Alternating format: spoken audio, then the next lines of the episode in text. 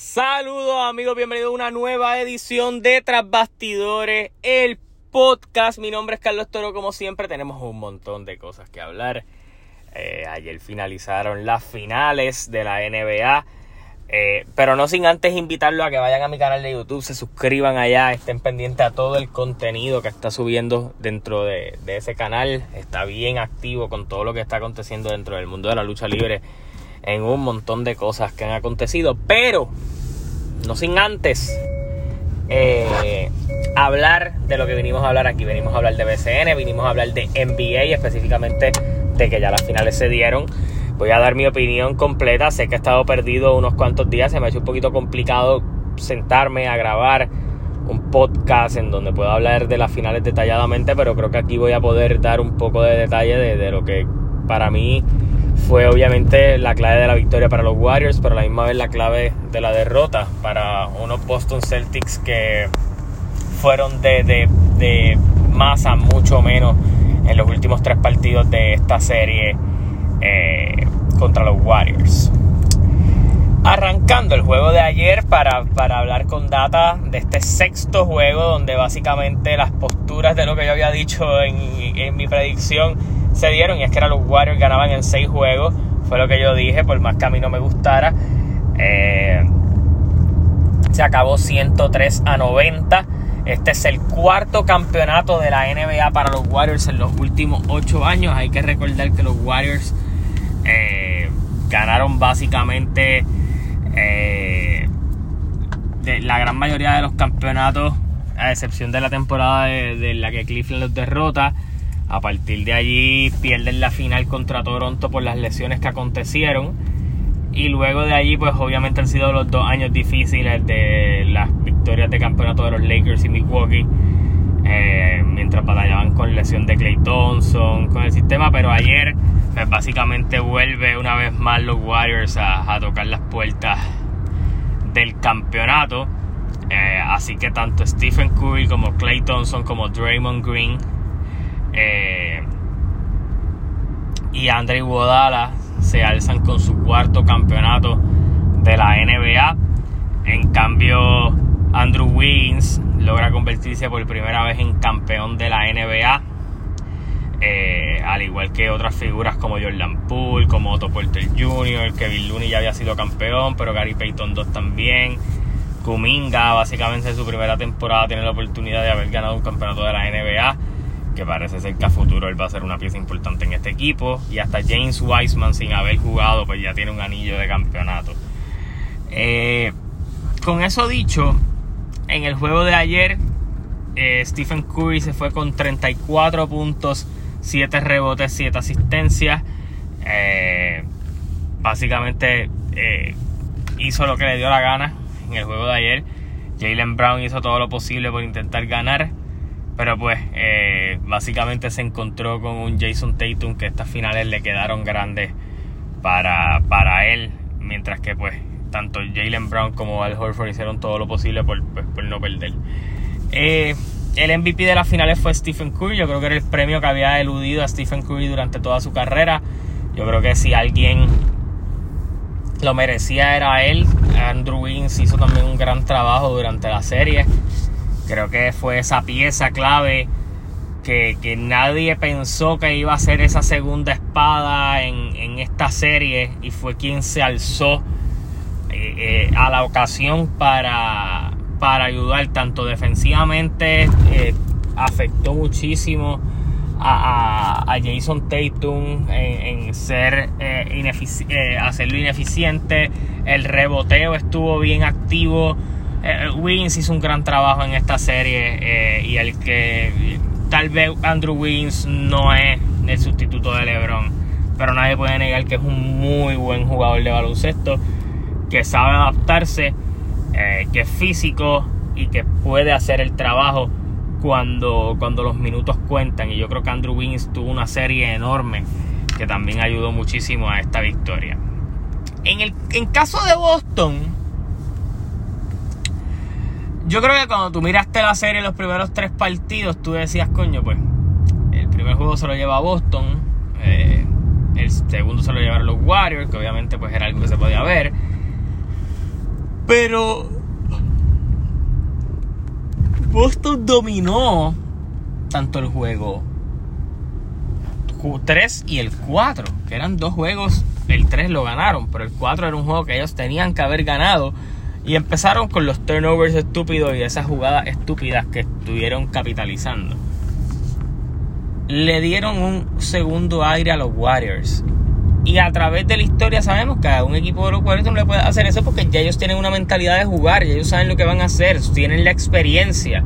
Y sí, tal vez eh, hay otros jugadores ahí que no llevan tanto tiempo jugando, pero tú no me puedes decir que, que Looney, Otto Porter Jr., eh, Andrew Wiggins, no, eh, Iguodala allí en la banca, Gary Payton, no saben jugar en situaciones donde tú digas, pues ok, vamos a capitalizar, vamos, vamos a hacer un steal, vamos a defender, vamos a guayar un poco y, las va a pagar todas, las va a pagar todas si no sabes cómo, cómo recapitular. Y eso fue gran parte de lo que pasó en esta serie.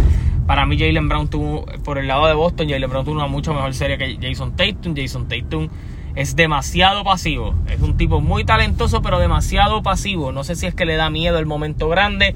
No sé si eh, decide sacrificar ofensiva por defensa pero tampoco es que la defensa en esta serie haya sido tan abrumadora que él no haya podido anotar. Simplemente tuvo una serie horrible.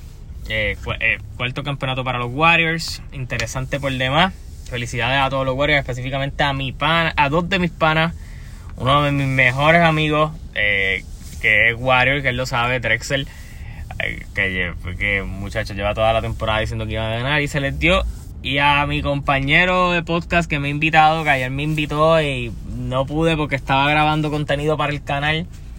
Eh, cuando se finalizó el juego, eh, Juanca, de qué es lo que está para podcast, que debe estar que no cabe de la alegría con esta victoria de Curry. Y a lo que voy, y esto lo voy a contestar rápido.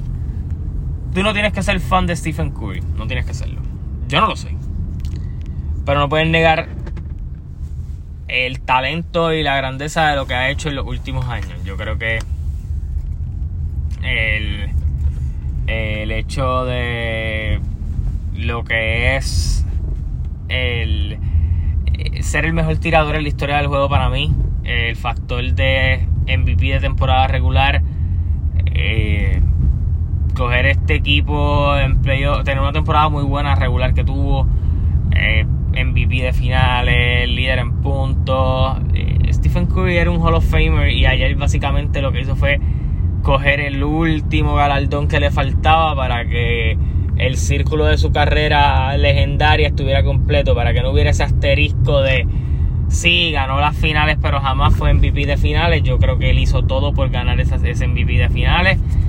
Y, y mano, hay que dar crédito, hay que dar crédito a este equipo, hay que, hay que ver porque al contrario otros años, cuando se acababa la temporada, tú decías, ah, ganaron este año y el que viene también. Eh, ya la liga se está moviendo hacia una fórmula en donde está bien difícil tal vez repetir campeonatos porque ya los no dan campeonatos. Ahora lo que te da campeonato es tener un equipo completamente parejo en muchas cosas. Y sí, siempre fueron cosas que dominaron más. Pero, no sé, creo que, que, que, en la actualidad, por ejemplo, un equipo como Boston, que yo creo que tiene mucho futuro, que yo creo que puede mejorar varias cosas del banco, que creo que la experiencia los puede ayudar, que tal, vez contar con un point guard más regular, y que pueda anotar, los ayudaría un montón a futuro si volvieran a estar en esta situación, que yo creo que tienen todo el potencial para volver a estar en esta situación, al igual que los Warriors lo tienen. Eh, pero obviamente todos los equipos se hacen mejores y empiezan a montar equipos y ahora yo no siento que se estén buscando tanto victory, sino que se está buscando jugadores decentes que si estuvieran solo en equipo pudieran ser All-Star eh, y conglomerarlos. Por ejemplo, usted puede ver el, caso de, de Dallas que incorporó ahora vía cambio a, a Christian Wood. Eh, y, Y obviamente, eh, ahora tú tienes un equipo que pues cuenta con un Luka Doncic, que puede contar con un Jalen Bronson, que tiene otro anotador en Christian Wood, y que probablemente van en busca de traer, traer también a, Jeremy Grant, que es otra pieza más para, para anotar y simplemente después buscar con algunos trade o algo eh, jugadores defensivos. Así que el, a lo que me refiero es, todos los equipos lo que están buscando son buenos jugadores que defiendan eh, las posiciones de la 1 a la 4 y, gente que pueda anotar y que la distribución sea repartida a pesar de que tú tengas una superestrella. Así que en, eso vamos. Vamos a hablar de varios rumores que están corriendo por allí. Los Rockets que ya hicieron el primer cambio cambiando a Christian Wood. Eh, básicamente por el pick 26. Eh, la razón es que ese, ese trade fue por el pick 26, aunque se llevaron casi cuatro jugadores en el cambio. Eh, de Dallas, ninguno de ellos jugaba minutos importantes. Eh, los Rockets también están en busca de una primera ronda por cambiar a Eric Gordon. Los Blazers están detrás de Dort de Oklahoma City Thunders. Eh, se están rumorando muchos, muchos rumores de cambio detrás de las figuras de Tobias Harris, Rudy, Gobert y de Andre Ayton. Eh, ¿Qué más hay por allí que haya visto yo en, noticias? Ah, obviamente Chicago eh, quiere hacerse con Rudy Gobert y está dispuesto a incluir a Kobe White en esos paquetes, pero están buscando también salir de Bucevic y Kobe White en una forma de, acomodar el equipo mejor para tener una mejor temporada la semana que viene, el, año que viene. Los Nuggets están buscando salir de Monte Morris, Indiana buscando salir de Brogdon y Miles Turner. Eh, así que veremos a ver qué sucede. Eh, hay, muchas cositas pasando. Hay que estar pendiente al draft. Ahora es que vienen los trades. Ya técnicamente han pasado dos trades. Ese de Christian Wood. Y uno que los Nuggets mandaron a Yamil Calgrin a los Thunder. A cambio del pick número 30 de este draft. Pero a la misma vez era para liberar espacio para buscar eh, algún mid-level o un veterano que puedan añadir al, al equipo más adelante. Nos toca hablar del BCN y es que básicamente eh, estamos en, esa parte eh, chévere donde los equipos están empatados, se empieza a acercar un poco lo que es la postemporada, ese tipo de cosas. Así que vamos aquí a averiguar, obviamente, y a desmenuzar lo que aconteció en los partidos, cómo está el standing y qué cosas deberían pasar en los próximos juegos. Eh, en los juegos de hoy, Hoy tenemos a las 8 de la noche cangreje, eh, los, Piratas de Quebradillas visitan a los Cangrejeros de Santurce. Los Vaqueros de Bayamón visitan a los Gigantes de Carolina y los Grises de Humacao visitan a los Mets de Guaynabo. Tres muy buenos juegos eh, que se van a estar eh, dando. también Obviamente vamos a hablar de las victorias que se dieron ayer. Los Vaqueros de Bayamón derrotan 84 a 82 a los Gigantes de Carolina. Los Vaqueros que juegan para 19 y 7 eh, derrotaron a los Gigantes que juegan para 10 y 16. Esta es la quinta derrota consecutiva para Carolina. Eh, Christian Doolittle por Bayamón se fue con 12 puntos 18 rebotes. Eh, y por el lado eh, de los gigantes, Sheldon Max se fue con 30 puntos. Básicamente es el máximo anotador de, esta temporada. En términos de puntos es quien está liderando. Los Leones de Ponce derrotaron, juegan para 17 y 11, derrotan 95 a 90 a los Grises de Humacao. Esta es la quinta, de, la octava derrota consecutiva de Humacao.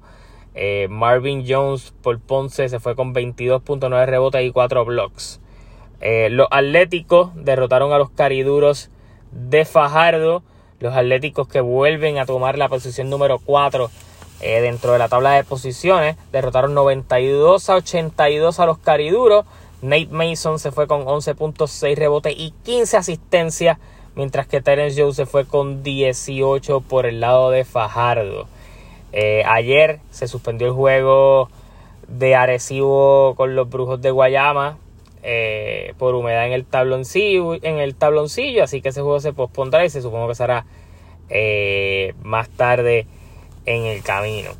Eh, Para explicar un poco, esto es más bien para los fans de San Germán porque son quienes más afectados se ven porque el torneo de 3, por, eh, de 3 contra 3 de la FIBA, la Copa del Mundo, eh, hay unos juegos de San Germán que se pospusieron. Y es que estos juegos se han pospuesto para las siguientes fechas. El 28 de junio los Brujos de Guayama juegan en San Germán contra los Atléticos. El 30 de junio los Brujos de Guayama juegan contra San Germán. Los Atléticos juegan contra Guaynabo el 3 de julio, el 5 de julio contra los Piratas. Y también hay que reacomodar otros partidos eh, que incluye el 28 de junio eh, el Gigantes de Carolina con Grises de Humacao. Esto es un juego que se, que se pospuso y el juego de ayer que se puso entre los vaqueros. Eh, bueno, eh, el juego que se suspendió por la gotera entre los vaqueros y los piratas se va a estar dando el 7 de julio. Así que varias cositas pasando dentro de la N, de la, del BCN. Eh, los indios también están jugando en un, están en un muy buen momento y vamos a hablar de la tabla de posiciones y de cómo esto empieza a afectar porque ya la temporada se está empezando a, a ir cerrando. Eh, las cositas que fueron pasando. Esto pasó con lo de ayer, pero vamos a ir explicando poco a poco. Los vaqueros tienen 19 victorias. obviamente tienen el mejor récord de la liga al momento. Los Leones se acomodan en la segunda posición de su división. Los Atléticos suben al cuarto puesto. Los Piratas caen al tercero. Mayagüez baja a la quinta posición. Carolina con sus derrotas sigue cayendo por ahí para abajo y Humacao está al borde de la eliminación. Vamos a hablar de la sección A donde los capitanes de Arecibo eh, juegan para 16 y 10, están en la primera posición. Los Leones de Ponce juegan para 17 y 11. De los capitanes perder un juego y, y Leones ganar uno, suben de posición. También hay que estar pendiente porque Arecibo no puede caer en una racha de derrotas y más ahora con la suspensión de Gustavo Ayón que es parte de su equipo porque aquí todo el mundo está bastante pegado.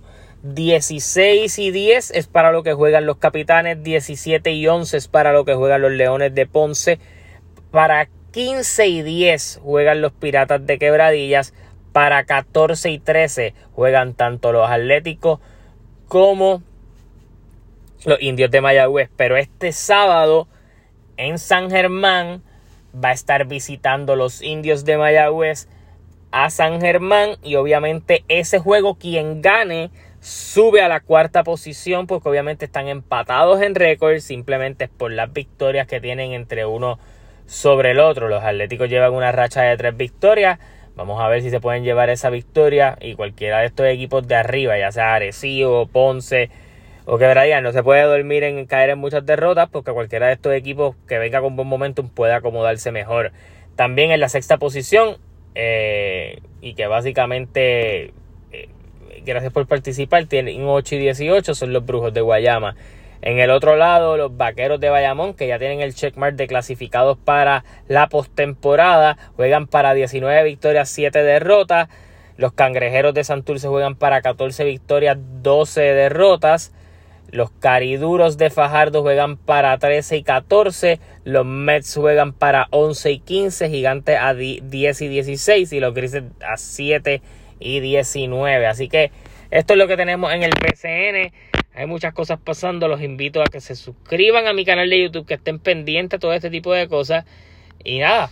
Eh, hasta la próxima. Se cuidan. Nos vemos. Felicidades a todos los fans de los Warriors. Veremos a ver qué nos trae esta temporada de NBA próxima que viene.